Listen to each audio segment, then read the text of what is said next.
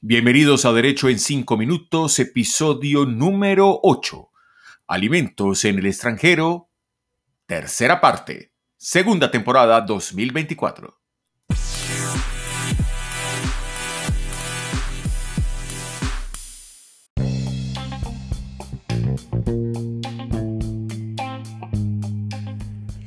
Este es Derecho en 5 Minutos con el abogado Edgar Humberto Campos.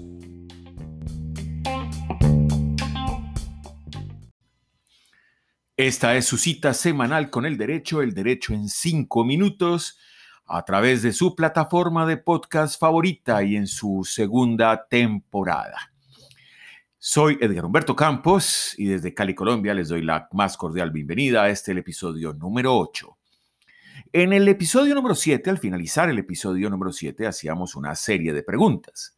Por ejemplo, preguntábamos si alimentante y alimentario no se encuentran residenciado en alguna de las Américas o en alguno de los países que ha suscrito esa convención de la OEA eh, sobre alimentos. Recuerden que Ucrania, que no queda en América, adhirió al tratado hace unos pocos años.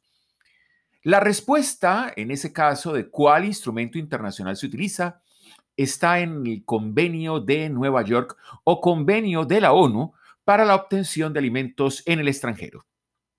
Este convenio es del 20 de junio de 1956 y ha sido incorporado a la legislación interna colombiana a través de la Ley 471 de 1998 y declarado constitucional por la sentencia C-305 de 1999 de la Corte Constitucional Colombiana.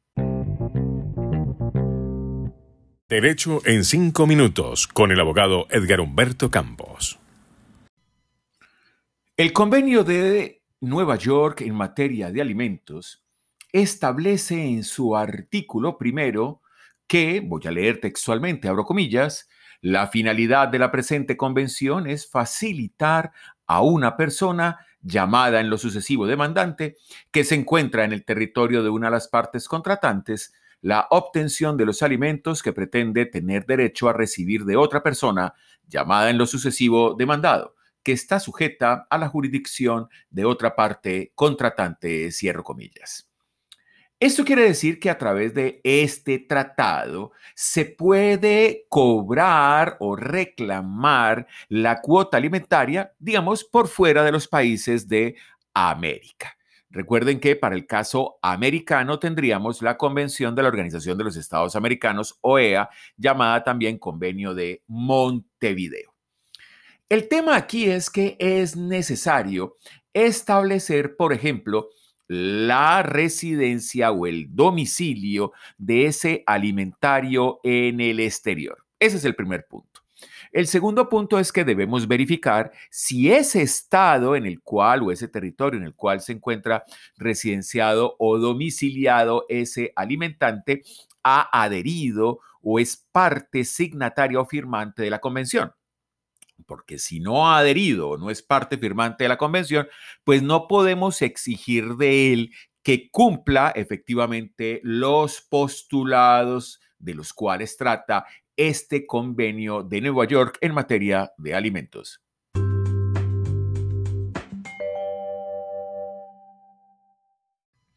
Este convenio de Nueva York en materia de alimentos, a diferencia de otros tratados, por ejemplo, en la materia, consagra un procedimiento para el embargo. Y ese procedimiento se encuentra en el artículo tercero. Para ello, entonces, es necesario entregar toda una información correspondiente, por ejemplo, a quién es el demandante, identificarlo por su nombre, por sus apellidos, por su dirección, por su código postal, la calidad en la que actúa y también el nombre del alimentario, esto es, por ejemplo, si es un menor de edad, quién es ese menor de edad, nombre y apellidos, fecha de nacimiento, cuál es su ocupación. Normalmente, a ser menor de edad sería un estudiante, eh, digamos, eh, de primaria o de secundaria, su nacionalidad y, muy importante, la información que se posea del demandado su nombre, su apellido, su dirección, la dirección de los lugares en los cuales haya habitado en los últimos cinco años, la ocupación y la fecha de nacimiento. También es necesario, dice el eh, texto de la convención, que es necesario una exposición detallada de los motivos en los cuales se funda la pretensión del demandante y el objeto de esta, y cualquier otro dato pertinente como alguno relativo a la situación económica y familiar del demandante y del demandado.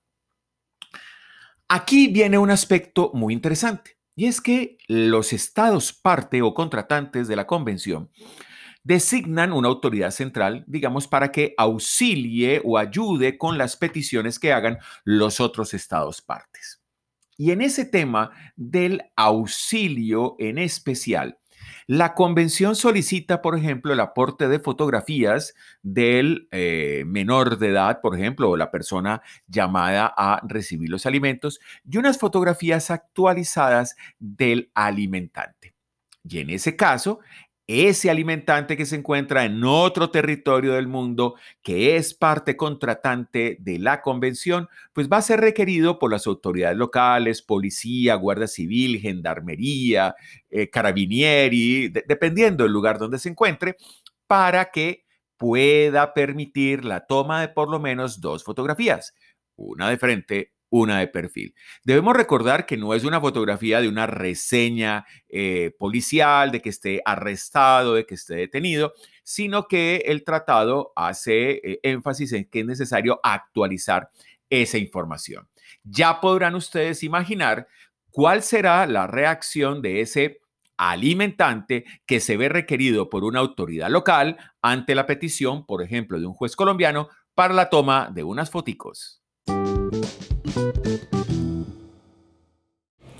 Estás escuchando Derecho en 5 minutos. El convenio de Nueva York también establece algo muy importante. Y es que en su artículo noveno, noveno perdón, se determina que no podrá imponerse a los demandantes por su condición de extranjeros o por carecer de residencia una caución, un pago o un depósito alguno para garantizar el pago de las costas o cualquier otro cargo.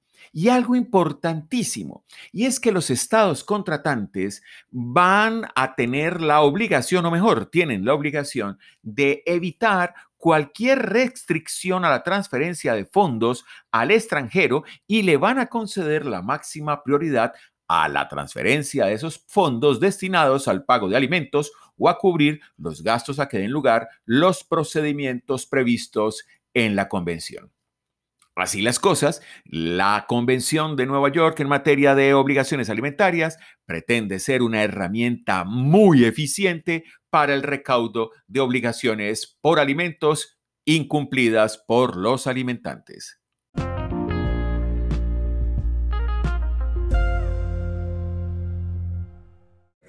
Derecho en cinco minutos. Y este ha sido el episodio del día de hoy, episodio número 8, segunda temporada de Derecho en 5 minutos, a través de su plataforma de podcast favorita. La próxima semana, episodio número 9 con un tema interesantísimo. El secuestro internacional de niños o la retención ilegal de niños en el exterior.